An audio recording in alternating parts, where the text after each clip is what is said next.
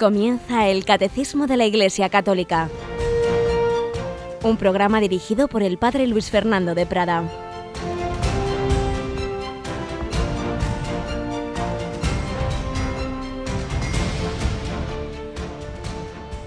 Alabados sean Jesús, María y José. Un cordialísimo saludo, queridos amigos, queridos oyentes, querida familia de Radio María, en este inicio del día en este mes, todavía naturalmente, y todos estos 50 días del tiempo pascual viviendo de esa buena noticia, de esa gran noticia, la noticia más grande que todas las malas noticias que también existen, evidentemente, pero esa alegría de que Jesús ha resucitado es mayor que todas las posibles tristezas de tantas otras noticias, muchas veces trágicas, en la historia de esta humanidad que está marcada por el pecado y sus consecuencias, especialmente la muerte, que de tantas formas pues nos atenaza, y en esas tragedias como, como todas esas personas que, se ahogan en el Mediterráneo queriendo llegar a, Europa. A todos los encomendamos y, pedimos naturalmente que, que se pongan todos los medios posibles para evitar estas situaciones y que todos pongamos de nuestra parte, como esa tragedia permanente que sale mucho menos en los medios, pero que está ahí de, esa persecución de los cristianos, como los cristianos perseguidos de los que estamos hablando en nuestro comentario de este día, y que lo fueron en su día en el Japón, hoy lo son en tantos otros lugares. Pero ahí seguimos nosotros, queremos rezar muy especialmente, el Papa nos lo pide, por todas esas intenciones, por todos los que viven la pobreza, los que viven la persecución. Queremos mostrarles el rostro de la misericordia, como en ese precioso documento Misericordia Vultus, el Papa nos ha señalado, pues convocando ya ese año de la misericordia. Y ahí Radio María pues también tiene esa labor de a través de las ondas llevar la alegría, el consuelo del amor de Dios. Tenemos con nosotros a Yolanda Gómez. Buenos días, Yoli. Muy buenos días, padre una radio de voluntarios y una radio que este fin de semana tiene precisamente quizá el, encuentro de sus voluntarios y quizá más importante del, curso, ¿verdad? Así es, porque nos vamos a reunir este viernes, sábado y domingo, 17, 18 y 19 de, de abril. Y bueno, pues una representación de todos los voluntarios de Radio María en España para mm, hacer más familia, para profundizar, hacer talleres, eh, aprender cosas, oración. Bueno, la verdad es que va a ser un fin de semana muy intenso, pero muy bonito. Es un momento muy bello, en efecto, de los más de mil, no, no, sé el número exacto, siempre es difícil de saber, pero quizá hasta mil quinientos contando los voluntarios que llamamos hormiguitas, que hacen esas tareas sencillas de difusión, pero muy importantes, pues de esos mil quinientos digo, pues cerca de doscientos nos reuniremos en Los Negrales fijaos que hay voluntarios de programación, todos los más de 200 personas que hacen programas en Radio María, claro, esos los conocéis más porque oís sus voces, pero luego hay otros muchos centenares de voluntarios de transmisiones, algunos también oís, pues transmitimos hoy el rosario desde tal sitio, desde tal otro, pero luego están esos de difusión y los que hacen las copias de los programas en la, en la emisora y los que limpian la emisora y los que, bueno, y así podríamos seguir y seguir, los que hacen los envíos, el correo, en fin, infinidad de tareas, los que cogen el teléfono, muy importante también, muy fundamental. De todo ello, siempre recordamos que no, no, no nos sobran, ¿eh? que cada vez hay más tarea en Radio María y por ello, una vez más, os pedimos que todo aquel que vea que puede dedicar algo de su tiempo, en, como digo, en tareas muy distintas, pues que nos lo comunique. Puede escribir un correo a voluntarios arroba puede llamar al 902 500 518 informarse. Si vive en Madrid, pues eh, pedir una cita a quien lleva este el voluntariado y si es de fuera, pues saber si hay grupo de voluntarios en, en su ciudad, en su localidad y así todos poner nuestro granito de arena para a través de las ondas extender el amor de Jesucristo, el amor de la Virgen María, la buena noticia llevar la esperanza, la fuerza de la esperanza, esa esperanza con la que vivieron estos mártires, estos cristianos japoneses, de los que ayer comenzábamos a hablar y hoy lo seguimos haciendo.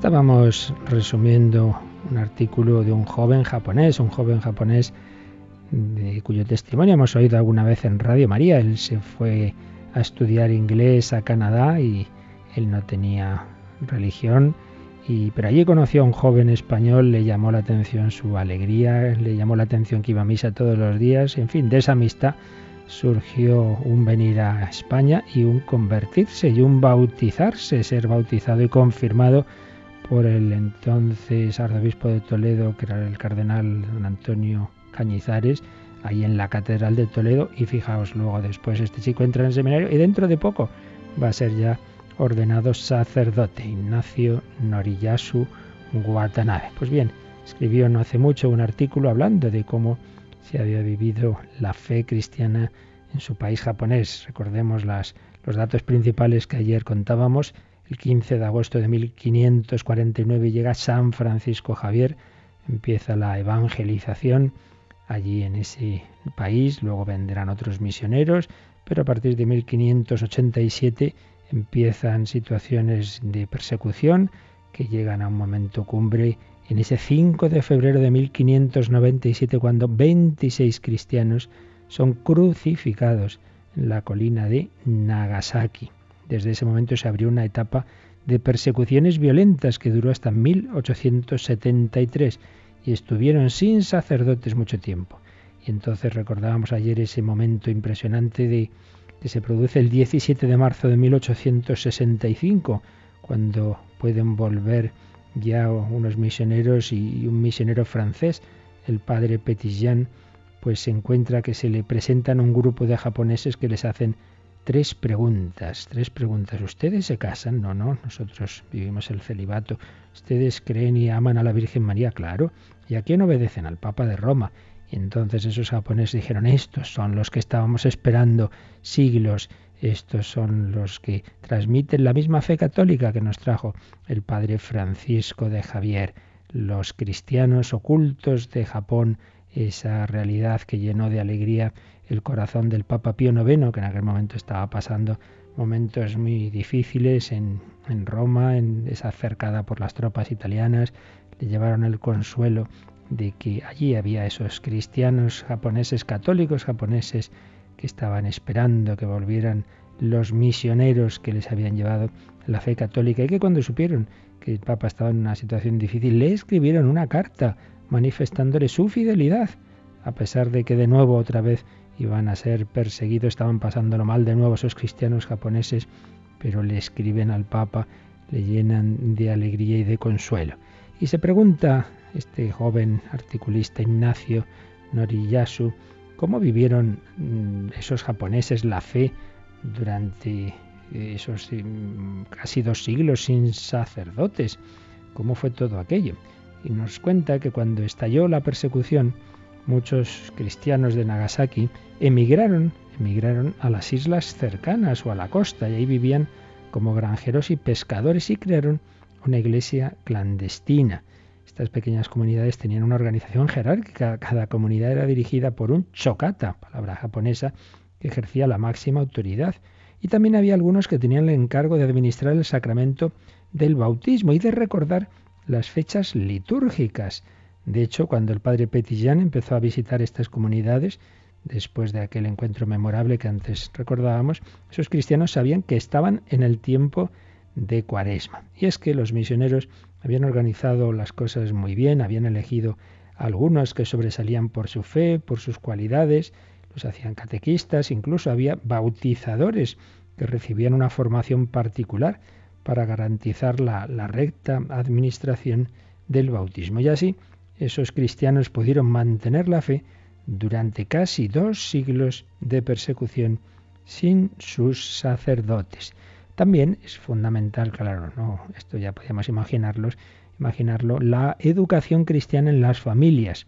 Año tras año los padres transmitían la fe a sus hijos, los niños aprendían a rezar y amar a Cristo en sus hogares. Sin duda, esto fue el pilar de aquellas comunidades cristianas. Es lo mismo que se cuenta de, por ejemplo, de Polonia, cuando estuvo bajo el comunismo y, se ponían tantas dificultades a la transmisión de la fe, por supuesto, no podía ser en las escuelas, como por cierto se quiere hacer lo mismo en España ahora, que no haya religión de ningún tipo en las escuelas. Eh, y, poner dificultades a las reuniones de los jóvenes con sacerdotes, etcétera. Pero claro, había una familia fuerte, una familia cristiana, donde se transmitía la fe. Y al final es siempre el principal camino de transmisión de la fe. Pero también señala Ignacio Noriyasu que una de las razones fundamentales de, que prendiera la llama de la fe en ese pueblo japonés y de que en muy poquito tiempo hubiera miles de mártires, que se dice pronto, que llegue el Evangelio a un país y ya enseguida haya no uno ni dos, sino miles de mártires, ¿a qué se debe? Se pregunta. Y dice que básicamente a dos razones. Primero el testimonio, el gran testimonio de los misioneros, pero también ese espíritu samurái de los japoneses. Los misioneros, porque enseñaban, enseñaban la fe no solo con sus palabras, sino sobre todo con sus obras de caridad. Muchas veces se convertían los japoneses por la santidad de estos misioneros, pues con sus obras les garantizaban lo que enseñaban y daban testimonio del amor a Cristo y por supuesto el mayor testimonio era su propio martirio de esos, de esos misioneros. Con su sangre indicaban el camino que llevaba al cielo. Con sus ejemplos les hacían levantar la mirada de sus fieles aquel ideal grande por el que merecía dar la pena, merecía la pena dar la vida.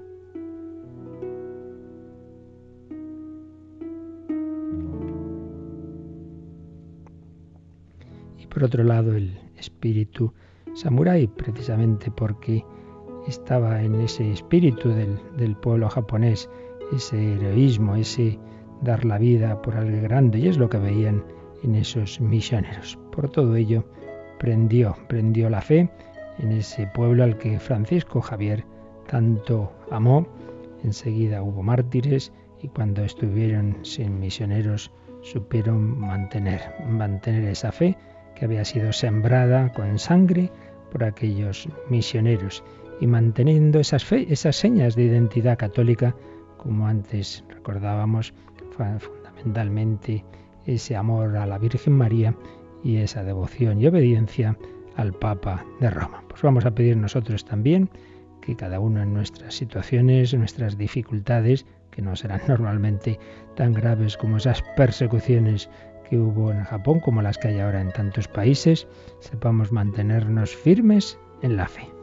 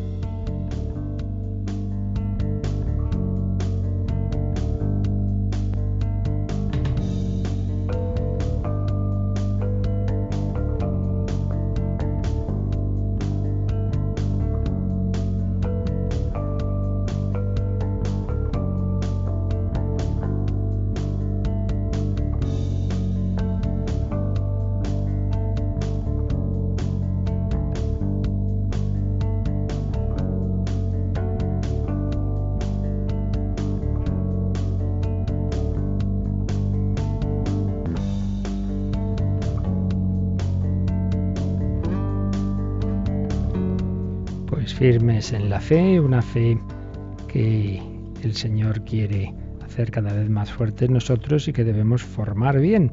Y por eso queremos seguir profundizando en la enseñanza del catecismo de la Iglesia Católica, en la que está sintetizada esa fe, esa doctrina por la que tantos hermanos nuestros están dando la vida, están luchando y están sufriendo. Y así ha ocurrido en 20 siglos de historia. Se han perseguido al Maestro, también a los discípulos os perseguirán. Pues estábamos viendo, recordáis, el pecado original, pero antes de llegar propiamente al pecado, ayer comenzábamos un, un, apartadito que se titula La realidad del pecado, donde se nos habla un poco primero en general de lo que es el pecado, de lo que es ese misterio del pecado, para ya después ir al pecado original. Habíamos leído el 386, cómo el pecado está presente en la historia del hombre, pero que realmente no vamos a entender la realidad misteriosa del pecado si no partimos primero de que Dios nos ha eh, invitado a una relación personal con Él. Si tenemos simplemente una idea que tanta gente tiene, de un Dios lejano, de un Dios que sí, que nos ha creado, que es el Señor y que hay que obedecerle, pues bueno, pues hay que obedecerle, se cumplen unas leyes como hay que cumplir las leyes civiles y si no las obedeces, pues vale, incumples esas leyes y en todo caso una multa, pero ahí no se ve el sentido bíblico del pecado como una ofensa personal de Dios. No, esto solo se entiende si primero nos damos cuenta de que Dios no solo es el creador y el legislador, sino que nos ha invitado a una relación personal de intimidad, nos ha metido en la familia, somos hijos de Dios, somos amigos de Jesucristo, templos del Espíritu Santo, y entonces ya sí, desde esa relación personal, el pecado no es simplemente desobedecer unas normas, sino que es no fiarse del Padre, es el, como hoy veremos un poquito más, ese abandonar ese ese menosprecio del amor del Padre es traicionar una amistad, como hizo Judas con el Señor es contristar al Espíritu Santo que dice San Pablo. Pero hay que partir de, esa realidad, de esa relación personal con Dios. Si no, no se entiende, no se entiende el pecado. Y veíamos el número siguiente, el 387, íbamos leyendo algunos de los números marginales que tiene, pero creo que vale la pena volver a leer este número. Ahí lo acabamos de, de comentar, Yolanda. 387. La realidad del pecado y más particularmente del pecado de los orígenes, solo se esclarece a la luz de la revelación divina. Sin el conocimiento que ésta nos da de Dios, no se puede reconocer claramente el pecado y se siente la tentación de explicarlo únicamente como un defecto de crecimiento, como una debilidad psicológica, un error, la consecuencia necesaria de una estructura social inadecuada, etc.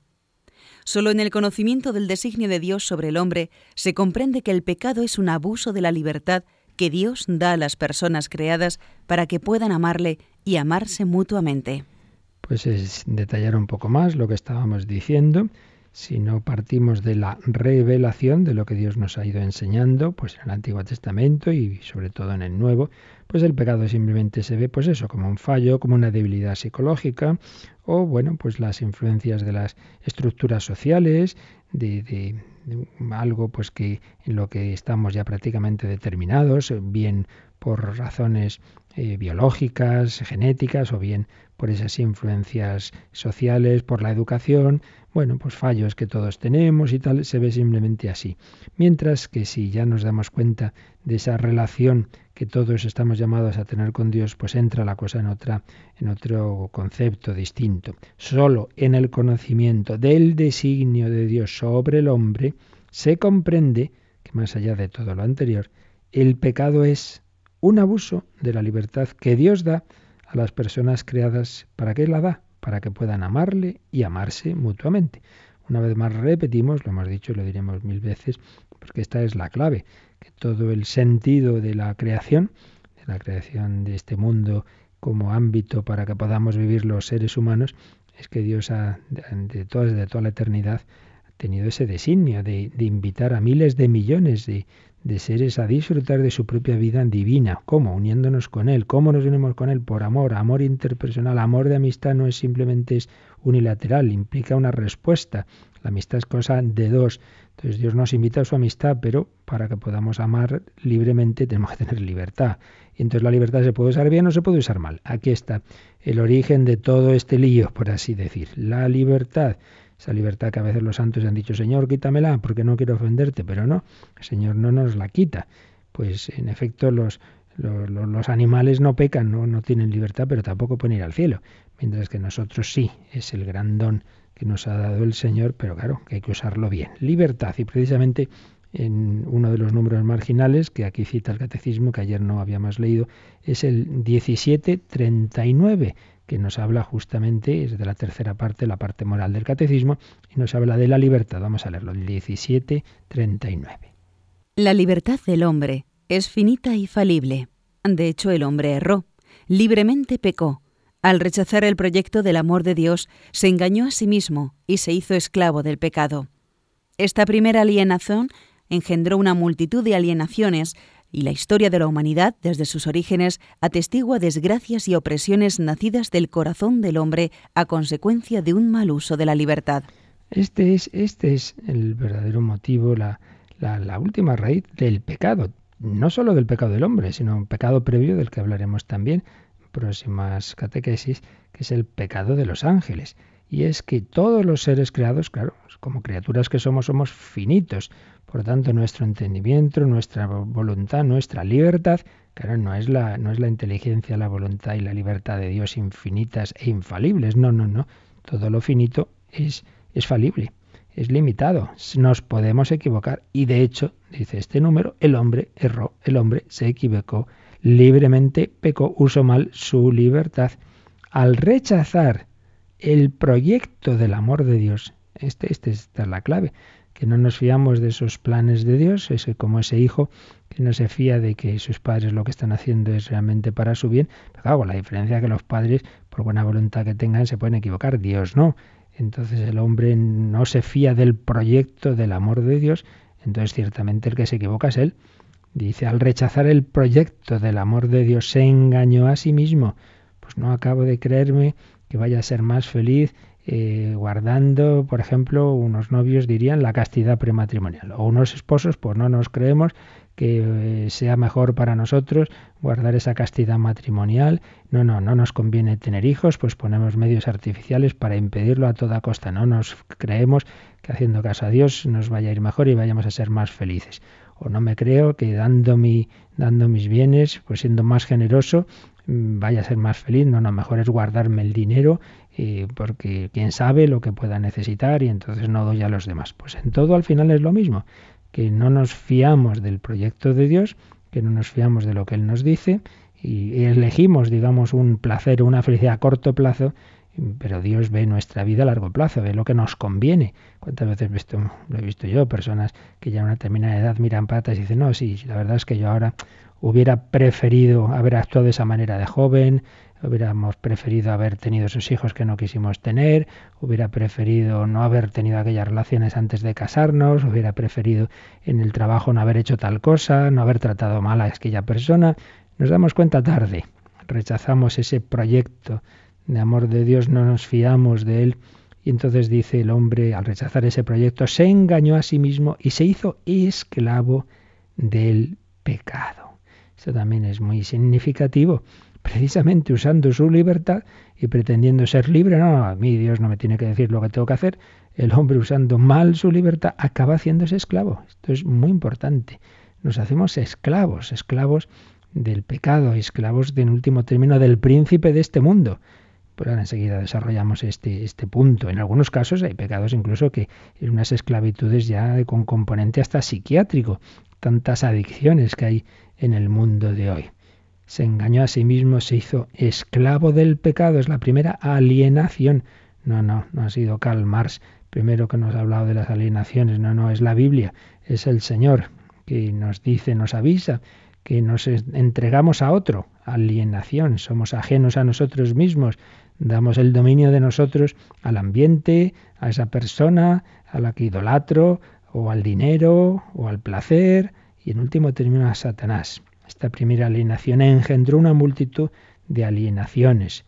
Y tiene esta última frase fuerte, este número del catecismo. La historia de la humanidad desde sus orígenes atestigua desgracias y opresiones nacidas del corazón del hombre a consecuencia de un mal uso de la libertad. Es realmente como un río, un río que cada vez va engrosándose más, un río de mal, un río de pecado, un río de desgracias que partiendo de ese primer pecado se va extendiendo, se va extendiendo y bueno, la Biblia nos lo cuenta pues con el, con el diluvio universal, cómo se había extendido la corrupción a toda la humanidad, o la torre de Babel, en fin, todas esas situaciones, eh, Sodoma y Gomorra, en las que se ve la, extensión del ámbito de, de, la fuerza del pecado.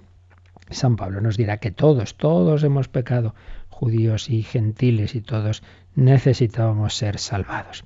Comentábamos ayer que estas verdades de fe, pues naturalmente tenemos que vivirlas en la, en la vivencia de la fe, es decir, en la espiritualidad.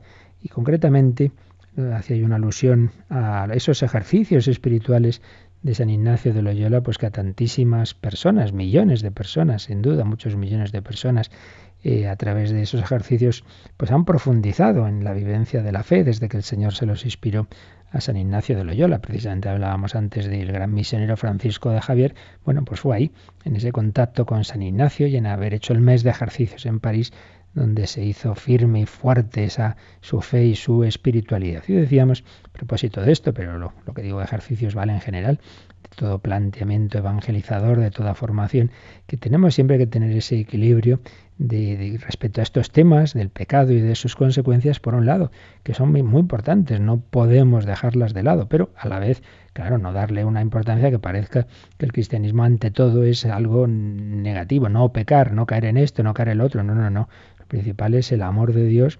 Tantas veces nos han insistido los últimos papas, nos lo dice Papa Francisco, esa confianza en el amor de Dios, sí, pero claro, para perdonar los pecados hay que mostrarlos, hay que enseñar las heridas al médico, decíamos también ayer. ¿Cuál es el esquema que San Ignacio de Loyola eh, sigue, sin duda por inspiración divina, en esa primera etapa de sus ejercicios, esa primera semana? Pues primero tiene una meditación que llama de los tres pecados, que es como ver el pecado, digamos, fuera de uno mismo en, sí mismo, el pecado en la historia. ¿Cuáles son esos tres pecados? según San Ignacio, bueno, según San Ignacio que recoge la, la, fe, claro. El primer pecado es el pecado de los ángeles. Claro, ahí la cuestión es, ¿qué será el pecado? ¿Qué será el pecado? ¿Qué hace? Que unos seres creados por Dios con una naturaleza realmente asombrosa, de gran, grandísima belleza, grandísimo poder, grandísima inteligencia, ¿cómo es posible que esos ángeles, algunos de ellos, usando mal esa libertad, se conviertan para siempre en demonios. ¿Qué será el pecado que tiene esa capacidad de convertir a ángeles, en, estos seres llamados también a la amistad con Dios, en, seres que, para siempre rechazan el amor de Dios, la amistad con Dios? Ellos han preferido vivir no desde Dios, no desde la felicidad que Dios nos quiere dar, no desde su amistad, sino desde sí mismos pecado de los ángeles. Segundo, nos pone San Ignacio el pecado original. Y de nuevo es la misma consideración. ¿Qué será el pecado que convierte a esos hombres a los que Dios había dado todos esos dones eh, sobrenaturales, naturales y preternaturales de los que ya hablamos otro día? Pues resulta que convierte esa humanidad que vivía en armonía con ese símbolo, ¿verdad?, del jardín, del, del, del, Edén, del paraíso original, es una manera de, de expresar la armonía del hombre y la mujer entre sí, con Dios y con la naturaleza. Bueno, pues todo eso se arruina por ese pecado original del que eh, hablaremos en estos próximos días, pero que ya queda tocada, esa naturaleza humana queda herida, no queda eh, corrompida y hundida, digamos, pero sí herida, sí tocada. Y ya desde ese momento toda la humanidad recibimos una naturaleza inclinada al mal, con ese desorden interior y con las consecuencias también de ese pecado, exentos del regalo que Dios había hecho a la humanidad, de no tener que pasar por, por, el trance de la muerte, sino que ya, pues bueno, pues mm, esas consecuencias del pecado nos van a llegar a todos en forma de muerte, en forma de, del anticipo de la muerte, que es el, el sufrimiento, etcétera. ¿Qué será el pecado? Y en tercer lugar, Dice San Ignacio, pues imaginar también a alguna persona que haya podido morir eh, en pecado, en pecado mortal, sin arrepentirse, a lo mejor con, muy pocos pecados, o, uno solo incluso pudiera ser, pero que no se hubiera arrepentido. Pues pensar que esa persona eternamente estaría separada de Dios en la condenación y entonces se pregunta, pero qué, ¿cómo puede ser esto? ¿Cómo puede ser tan, tan serio esto del pecado que una persona a la que Dios ama, por la que Jesucristo ha muerto, que sin embargo si esa persona se mantiene obstinada, eh, incluso en el último instante de, su vida, traspasando el umbral de la muerte, si no pide perdón, si no se arrepiente, pues se va a perder. Pues, pues así suena por lo menos la, la palabra que dijo Jesús respecto de Judas, no más le valdría no haber nacido. Qué terrible que una persona a la que Dios haya creado, pues él mismo le dé pena y tenga que decir más le valdría no haber nacido porque Dios corre el riesgo de que usemos mal nuestra libertad y entonces pues sí, nos deja usarla mal. Eh, ¿Qué será el pecado? Que es capaz de convertir ángeles en demonios, que es capaz de, meter este río de mal en la historia de la humanidad y que es capaz de que nos perdamos eternamente en, en la condenación eterna. Esta es la primera meditación que pone San Ignacio en ejercicios para que primero veamos en sí mismo el pecado y luego ya en otra meditación lo aplica y pide que se lo aplique el ejercitante a su propia vida, pero eso lo vemos ahora enseguida. Primero, pues vamos también nosotros a meditarlo, vamos a pedirle al Señor que, que no nos pase pues lo que San Agustín, que estuvo hasta los 30 años despistado, que estuvo fuera de Dios, bueno, menos mal, se convirtió, se convirtió y, y siempre hay tiempo y esa misericordia de Dios sacó de él todavía un grandísimo santo, pero quizá nosotros a veces jugamos con el fuego, tardamos demasiado. Él luego pudo escribir eso de tarde te amé, belleza tan antigua y tan nueva. Pues ojalá no tardemos, ojalá cuanto antes nos entreguemos al Señor, nos fiemos de Él.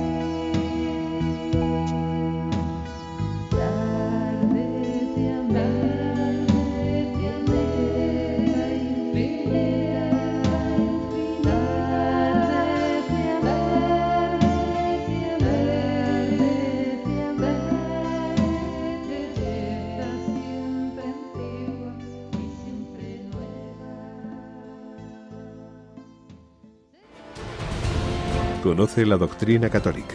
Escucha el catecismo en Radio María de martes a sábado. Era prisionero de tus criaturas, tarde temé belleza, siempre antigua y siempre nueva. La realidad misteriosa del pecado. El pecado es principio de división. Cuatro divisiones podemos señalar. Ante todo, la fundamental división entre el hombre y Dios. El hombre rechaza a Dios, le ofende. División dentro del propio hombre. Quedamos internamente eh, desarmonizados, pues cada el ser humano por un lado va el pensamiento, por otro el sentimiento, pienso hacer una cosa, hago la contraria, mi voluntad no me, hace, me obedece, división dentro del hombre, división entre los hombres en la sociedad y división entre el hombre y la creación. El hombre no cuida bien de la creación, la explota de una manera injusta. El pecado es daño del hombre. Dios nos ama lo que manda es por nuestro bien, por eso el desobedecerle nos hace daño. Si es un daño grave, lo que llamamos el pecado grave, Una persona se hace un daño serio a sí mismo, a su salud, a su inteligencia, yo qué sé. Por ejemplo, uno se droga o se emborracha de tal manera que, que prácticamente pierde toda su, su, su, libertad, pues será un pecado grave. Si se hace un daño pequeño, uno está ahí medio atontado, pero no del todo, bueno, pues podemos hablar de un pecado venial. daño grave, daño más pequeño, pero toda desobediencia, pues de alguna manera nos hace daño. Si es pecado grave y estábamos en la amistad con Dios, en la gracia de Dios, la perdemos, por eso se llama pecado mortal.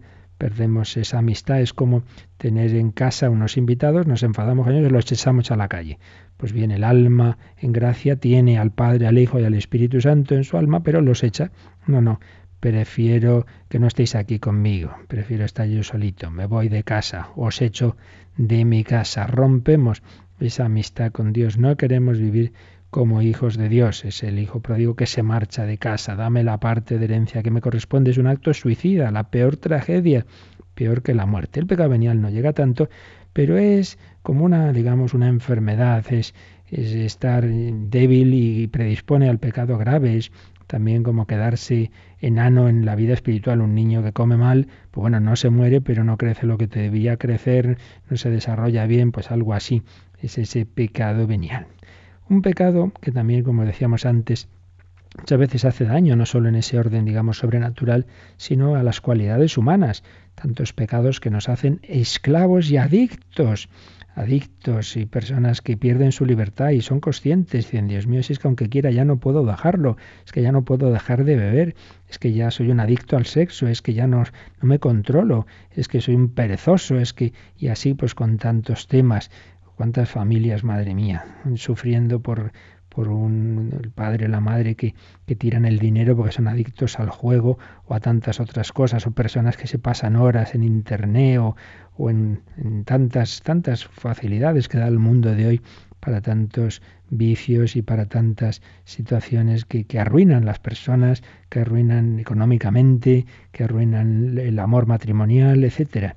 El pecado nos hace esclavos, nos lleva muchas veces a la degradación psicológica, incluso a enfermedades psiquiátricas, a la inquietud, a la inmadurez, a la tristeza, al desequilibrio, pero como digo, incluso a veces a enfermedades serias daño a las cualidades humanas. Daño, por supuesto, contra la sociedad, pues como se rompen muchas veces las familias por, por los pecados de, de sus miembros, cómo se va perdiendo la confianza. Yo siempre recuerdo pues un pueblo en el que un servidor estuvo y como pasaba en todos los pueblos de España hace no tantos años, en general la gente tenía las puertas abiertas, había confianza, pues no pasaba nada, había esa relación de amistad, pero pues una pandilla eh, un chico que, bueno, pues hijo de una mujer de, de, mala vida, pues sin educación realmente, pues empieza lo típico de, niño, de adolescente hacer sus fechorías, hace una pandilla, cada vez hacen fechorías mayores, empiezan a robar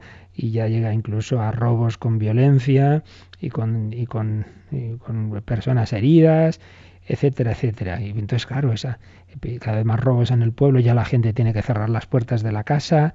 Pues como es una especie de espiral del pecado. Se empieza por esa mujer que se dedica a la prostitución, que tiene ese hijo al que no se educa, ese hijo cada vez más eh, torcido, por supuesto esa pandilla se mete en la droga, bueno, a cabo de los años de esa pandilla han muerto ya casi todos, pues por como consecuencia de la droga, en las cárceles, como consecuencia de los delitos, el pueblo que ya pierde la, la confianza y todo el mundo tiene que echarse las llaves, pues esta es la dinámica del pecado, cómo va haciendo daño cada vez en ámbitos superiores. Bueno, y esto ya es luego lo que lleva a otro ámbito superior, pues en a las guerras, etcétera, etcétera daño contra la sociedad, daño contra la familia, daño contra la iglesia. Claro, pues ya lo vemos muchas veces, el pecado de uno como hace daño a la iglesia, los escándalos, pues cuántas veces ocurre, un sacerdote da un escándalo en un pueblo y, y automáticamente ese pueblo, pues ya hay personas que, que van a dejarlo disminuir su, su, relación con Dios, su práctica sacramental.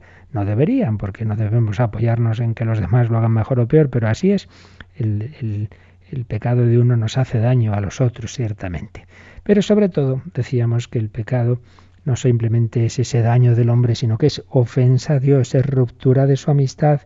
Y aquí hay que señalar cómo podíamos distinguir eh, las ofensas como explícitas e implícitas. Una ofensa explícita es cuando yo voy a una persona aposta a decirle cuatro cosas y porque eso, que la odio y la quiero ofender. Pues en la ofensa explícita a Dios sería esos pecados satánicos en que aposta, digamos, se blasfema con ciencia y conciencia o se profanan las especies sacramentales, el odio a Dios, en fin, este sería como el, caso más claro, ¿no?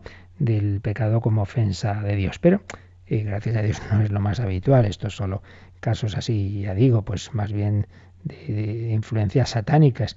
Pero en cambio, en todo pecado sí que podemos hablar de una ofensa implícita a Dios, porque aunque uno no quiera, no quiera insultar, aunque uno no odie a Dios, ni mucho menos, si uno pudiera, pues preferiría desde luego estar con Dios y también con eso que busca en el pecado. Pero implícitamente es como decirle a Dios, no me acabo de fiar de ti, no acabo de creerme, como antes decíamos, que, que haciéndote caso a ti vaya a ser feliz. Prefiero mi gusto, tal cosa, tal persona, a la amistad contigo. Prefiero mi voluntad a tus planes. Es un menosprecio, un menosprecio del Señor. Como le dice el hijo pródigo al padre, Padre, dame la parte de herencia que me corresponde, es como decir por mí, como si te hubieras muerto. Es, pues no cuentas en mi vida. Eh, una cosa es, vale, tú estés ahí, pero yo quiero ser feliz y para mi felicidad tú no cuentas nada. Es desconfianza, desconfianza de que el Señor quiera hacernos felices. Un ejemplo, podríamos, eh, quizá nos pueda iluminar, un, un padre tiene que, llevar una cosa al trabajo, no domina bien el, ordenador, le pide a su hijo que le ayude. Dice, bueno, sí, pero espera que es que he quedado con mis amigos, salgo con ellos, luego vuelvo, bueno, pero no vengas muy tarde, que tenemos que hacer esto para llevarlo yo mañana, y como muy tarde, por favor, las diez y media de la noche, bueno, bueno, ya a las diez y media, las once, las doce, la una, el hijo que no ha vuelto, para desesperado, aparece ahí a las dos de la madrugada, pero hijo mío, pero, pero si habíamos dicho que estaba bueno, me lo estaba pasando bien con mis amigos, ¿es que lo ha hecho aposta para fastidiar al padre? No, no, seguramente no, pero con su actitud está indicando que le importa muy poco a su padre, que lo que le importa es pasárselo bien. Bueno, pues esto nos pasa a nosotros con Dios. No es que aposta la mayoría de las veces, no queremos ofender a Dios, pero nos importa poco, nos importa poco. Ahora yo pues tengo que aprovechar esta ocasión, aquí la tengo estupenda y ya está, voy a pasármelo bien y a no pensar demasiado. ¿Qué lugar ocupa Jesucristo en tu corazón? ¿Qué lugar ocupa el Señor? No somos a veces ateos prácticos, vivimos como si Dios no existiera. Un gran monje, un gran abad un estudio benedictino, pues en sus pláticas a la comunidad de vez en cuando les decía, no os volváis ateos en el claustro. Dice, caramba, ¿Cómo puede un monje ser ateo? Pues en el sentido de que en la práctica, pues aunque uno esté rezando y haciendo muchas cosas, pero puede en el fondo ya hacerlo con el piloto automático y no pensar en Dios y estar a, sus cosas, metido en ellas, hasta en, hasta en un monasterio. Podemos eh, autonomizarnos de Dios, podemos vivir a nuestro aire. Ofensa de Dios. Rebelión. No serviré. No queremos que este reine sobre nosotros, dice una de las parábolas del Señor. Mi vida es mía, yo hago con mi cuerpo lo que quiero. En el pecado está ese sentido de rebelión, desagradecimiento. Pero hombre, que estás pecando con las cualidades que Dios te ha dado, con esa inteligencia, con esa voluntad, con ese cuerpo que Dios te ha dado. Desagradecimiento a nuestro Creador, a nuestro Redentor, que Jesús ha muerto por ti, a nuestro santificador. Ofendemos a Dios con los bienes que Dios mismo nos ha dado, como el Hijo pródigo le ofende, ofende a Dios con, la herencia que le ha dado su padre. Y todo esto no son imaginaciones, esto está en, la escritura, está con diversas imágenes bíblicas que nos muestran cómo en efecto el pecado pues es ese, ese fallarle al Señor, por ejemplo, es muy habitual en la imagen del matrimonio. Ya ve, el Señor es el esposo, Israel es como la esposa, y entonces, ¿qué es el pecado? Pues una infidelidad conyugal, el adulterio, es fallarle al Señor, pues está en muchos textos del Antiguo Testamento, te has ido por ahí con el primero que pasaba, lo podemos leer en el capítulo 16 de Ezequiel, esa niña a la que Dios había cuidado, a la que había embellecido y en cuanto se hace mayor, pues se va por ahí con el primero que se encuentra, es la infidelidad, es un adulterio, el porque es fallarle al Señor, que es nuestro esposo. La imagen del, matrimonio, la imagen del hijo que abandona a su padre, es precioso el capítulo 11 del profeta Oseas, ese niño pequeño al que Dios ha ido cuidando, pero que luego pues también disgusta a su padre. Por supuesto, el capítulo 15 de San Lucas, las parábolas de la misericordia, muy particularmente esa parábola del, del hijo pródigo que llamamos realmente la parábola del padre bueno, del padre perdonador.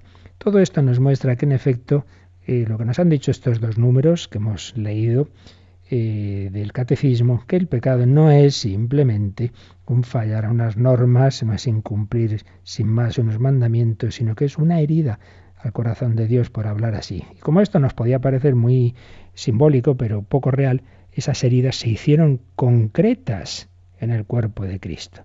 Dios hecho hombre ha dejado que incluso tenga heridas en su humanidad, en su cuerpo, en, su, en, la pasión, para que nos demos cuenta de que es verdad, que mi pecado le duele al Señor, como dice la carta a los hebreos, los que pecan crucifican por su parte de nuevo al Hijo de Dios, Hebreos 6, 6 lo pisotean, pisotean al Hijo de Dios, Hebreos 10, 28, que no es ninguna broma, que es verdad, mira a Jesucristo. Por eso el Señor se nos muestra en su pasión. Mira, mira lo que me has hecho, mira cómo me has puesto, que tu vida me afecta, que no son, lo repito una vez más, meros incumplimientos de normas, sino que es fallar a un amor, a un amor más grande que ninguno, el amor de aquel que ha dado la vida por mí. Por eso, el, el considerar todas estas verdades en nuestra vida espiritual debe llevarnos pues a este sentido de arrepentimiento, de darme cuenta de que mi vida pues muchas veces le duele al Señor, que le fallamos, tener ese espíritu de, dice San Ignacio, de vergüenza, de confusión de mí mismo, pero sobre todo de agradecimiento, de agradecimiento. Todas estas verdades, ya lo decíamos ayer, no deben dejarnos hundidos, estaríamos entendiéndolo esto mal, sino precisamente deben llevarnos a, a, mostrar nuestras heridas al Señor para que Él nos cure. Jesús es mi redentor. Muy importante la escena de esa mujer que va a llorar a los pies de Jesús cuando está cenando en casa del fariseo Simón, está en Lucas capítulo 7 de San Lucas, está ahí a sus pies y Jesús dice, al que mucho se le perdona, mucho ama. Esa mujer se sentía muy perdonada y por eso amaba mucho, mientras que el otro se pensaba que era bueno, que no le debía nada al Señor, había sido frío con Jesús, mientras que la mujer está siendo cariñosa, le está lavando los pies, está llorando, porque como ha sido ha recibido mucho, ha sido muy perdonada, ama mucho, el otro no ama nada, porque le parece que no debe nada al Señor, le parece que Él es bueno, que no le han perdonado nada. Pues puede ocurrir que estemos fríos en la vida espiritual, que estemos tibios, por esto, porque no nos sentimos perdonados, porque si yo soy bueno, si yo no tengo que arrepentirme de nada, ¿yo qué hago? Y por eso son importantes estas verdades, y que nos pueden afectar mucho a, a tener una vida espiritual fría y tibia, porque no acabamos de creernos que yo soy un rescatado por Jesucristo, que yo soy un perdonado por Jesucristo. Bueno, seguiremos hablando de todo ello. Como siempre ocurre, se nos va el tiempo antes de lo que esperábamos, no hemos avanzado mucho más, pero creo que son verdades muy importantes, muy prácticas, y vamos a pedir al Señor que nos cure, que nos cure de esa ceguera que tantas veces nos impide ver la realidad. Como tantos ciegos a los que Jesús curó, le gritamos, Jesús, hijo de David, ten compasión de mí, ten compasión de nosotros, que yo vea, que yo me dé cuenta de que necesito ser curado por ti. Pues lo meditamos y se nos recuerda también cómo podéis hacer vuestras consultas.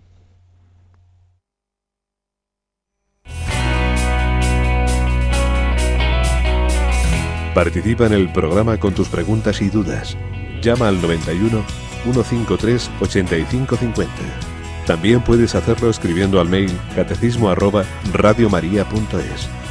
Catecismo arroba radiomaria.es. Tú ya sabes que yo estoy aquí.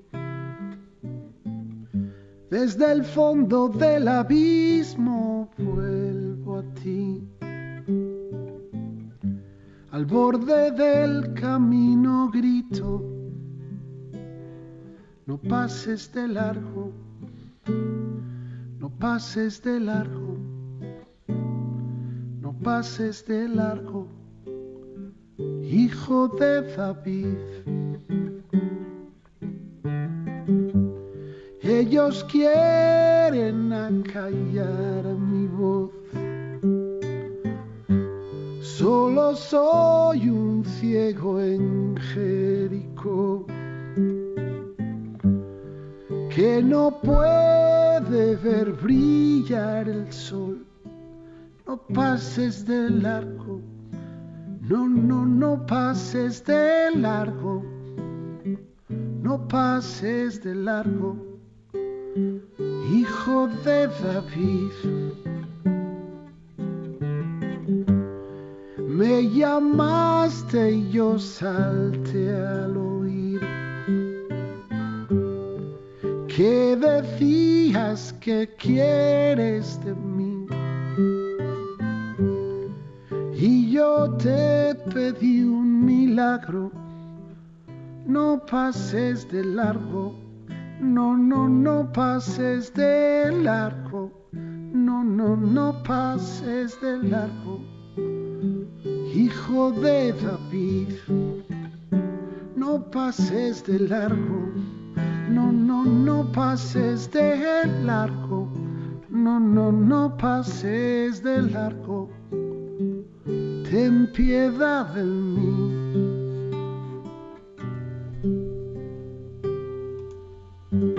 Ten piedad de mí, no pases de largo, hijo de David, hijo de Dios, tú nuestro redentor. Tenemos algunas preguntitas por ahí, Yolanda. Así es, nos ha llamado Tomás de Vigo y pregunta hasta qué punto es pecado ir a un espiritista o brujos, adivinos o pitonisas. Bueno, hasta qué punto es pecado no lo sé, es decir, en último término, el pecado concreto y la responsabilidad de cada pecado, pues en último término solo Dios lo sabe, pero lo que sí podemos decir a la luz de la doctrina de la Iglesia es que en efecto es pecado, que no está bien, porque es entrar en esa dinámica, un poco lo que estamos diciendo, es no fiarse de Dios. Entonces, como no me fío de la providencia de Dios, intento ahí a ver qué es lo que va a pasar o dejar de pasar por medios que Dios nos dice que no nos metamos. ¿Por qué? Pues porque es entrar en un terreno en el que enseguida el que está ahí, el que está ahí, mm, es precisamente el enemigo, es Satanás. Y tantas personas que van a estas cosas, pues bueno, sin, sin mala voluntad, y luego empiezan a ocurrirles cosas y es que claro, se han metido en un campo donde se abren las puertas al maligno. Entonces no hay que jugar con estas cosas porque a veces por tontería, muchas veces los adolescentes por diversión y tal entran en este mundo del espiritismo, en este mundo de la adivinación y luego se encuentran sorpresas muy muy desagradables. Entonces hay que fiarse de Dios y entonces Dios no quiere que entremos por ahí, sino simplemente pues a aceptar su voluntad, hacer lo que tenemos que hacer y fiarnos de su providencia. Ya repito, la responsabilidad concreta en cada caso, pues habría que ver. Yo aquí no puedo decir una cosa general. ¿Qué más? Santos pregunta que hasta qué punto es pecado, eh, pues a lo mejor tomar una copa de vino o dos al día o echar la bonoloto un euro o dos euros, un poco dónde, dónde está la media o dónde está lo que es algo natural o dónde empieza a ser adicción. Bueno, una vez más, repito que una respuesta concretísima tampoco puedo dar. Esas respuestas concretas son las que ya hay que hacer en una conversación personal, ¿verdad? Pero bueno, el principio sería que, hombre, estas dos cosas que ha dicho en su medida, es decir, simplemente, hombre, el tomar algo de vino, pues ya dice la Biblia, ¿no? Que el, el vino alegra el corazón del hombre, es decir, en la medida en que simplemente sea un complemento de para una comida, pues una, algo gustoso. Si, si a uno no le hace perder sus, sus facultades en ningún grado, pues entonces en ese sentido no sería ningún pecado. Si le afecta de manera que pierde parte de esas facultades, pierde un poco de conciencia, entonces, bueno, pues ya no puede hacer todo el bien que podría hacer, o está en peligro de hacer cosas malas, o, o no digamos si se pone a conducir y, pues hombre, entonces dependiendo, dependiendo de lo que le ha afectado esa, esa bebida, si le ha afectado un poquito, pues a lo mejor un pequeño sería una pequeña imprudencia y en ese sentido un pecado venial. Si le ha afectado mucho, pues, pues hombre, entonces puede ser un pecado grave. Y luego lo otro, hombre, que en cierta medida, o sea, los juegos de azar en sí mismos, si simplemente son es una medida sensata, pues bueno, en principio no, no, no son, no son pecado. Pero claro, si ya uno empieza a meter más y más dinero, arriesga pues sus fondos, los de su familia y tal, hombre, entonces ya sí. Pero en fin, repito que en estas cosas no hay una luz roja que se enciende de repente y dice, ahora ya es pecado mortal. Bueno, pues habría que ver en cada caso, aquí podemos decir un poquito el criterio general. ¿Qué más? Miguel Ángel pregunta si a veces Dios no da la impresión de ser fácilmente ofendible. Eh, si no, podría ofenderse un poco menos. ¿Qué cosas? Pues no lo sé. Hombre, vamos a ver, hay que pensar que esto que no se trata de ofender en el sentido de que parece que va la pregunta, ¿no? De una persona susceptible y tal. No, no, no. Si lo que a Dios le ofende es simplemente el daño que nos hacemos, que le da pena, hombre, es como esos padres que hombre, dicen, este hijo mío que podía hacer, estudiar estupendamente, sacar una nota magnífica, es un pedazo de vago y me viene ahí con un 7, ay, me ofendo. ¿Qué, qué susceptibles sois papás, hombre, que no es eso. Hijo, es que nos da pena que, que buscamos lo mejor para ti, pues lo mismo Dios busca lo mejor del hombre, entonces, claro, evidentemente, pues le, le, duele que, que, en vez de sacar, sacar lo mejor de nosotros mismos, pues nos quedemos a medias. Entonces no es susceptibilidad, no es que se ofenda más o se ofenda menos, es que como buen padre, pues busca lo mejor para sus hijos. Y Marinalda de Bilbao pues nos ha contado que tiene una vecina que es atea y que se mete mucho con ella cuando reza y que la oye, claro, porque las paredes no es que sean muy buenas, eh, son muy finas, entonces cada vez que pone la radio o que está rezando el rosario, la vecina pues eh, la amenaza, la grita, se burla de ella, incluso pone a los vecinos en contra suya. Eh, nuestra oyente dice que reza por esta vecina, que la bendice, pero que bueno, que ella no sabe qué puede hacer. Bueno, pues nada, santa, santa paciencia, desde luego rezar, hombre, en la medida de lo posible, claro, no sé cómo serán esas paredes, pero desde luego en la medida de lo posible que no, que no molestar, claro, eso está, que es evidente, ¿no? No molestar, sea con Radio María o sea con, con, con, música de no sé qué, me da igual, ¿no? Eso está claro, pero si lo que se hace es lo normal, que todo el mundo en su casa pone la radio a determinada nivel y de por sí no es un nivel molesto, pues hija, pues entonces, ¿qué vamos a hacer? Paciencia llevarlo con la mayor alegría posible, no responder al mal con el mal, saludar aunque ya no salude, rezar por ella y ofrecérselo al Señor. Estamos, hemos empezado hablando de tantos cristianos perseguidos, pues bueno, todavía no la han crucificado, ¿verdad? Así que nada, ofrecérselo al Señor precisamente por la conversión de esa persona y de todas las demás que tantas veces atacan y se ríen. Muchas veces es el que ataca y se ríe en el fondo le pica, o sea que a lo mejor pues luego es la persona que se va a acabar convirtiendo. Así que nada, ofrecérselo al Señor que más ha sufrido él eh, en, esa oposición que, los hombres tantas veces le hacemos. Muy bien, pues ya lo tenemos que dejar, pero bueno, seguiremos mañana con esto, así que mañana más. Pedimos al Señor su, bendición y le pedimos, también os pido oraciones por ese encuentro de voluntarios que os contábamos al principio, que tendremos el fin de semana que viene. La bendición de Dios Todopoderoso, Padre, Hijo y Espíritu Santo, descienda sobre vosotros. Que paséis un feliz día en el Señor.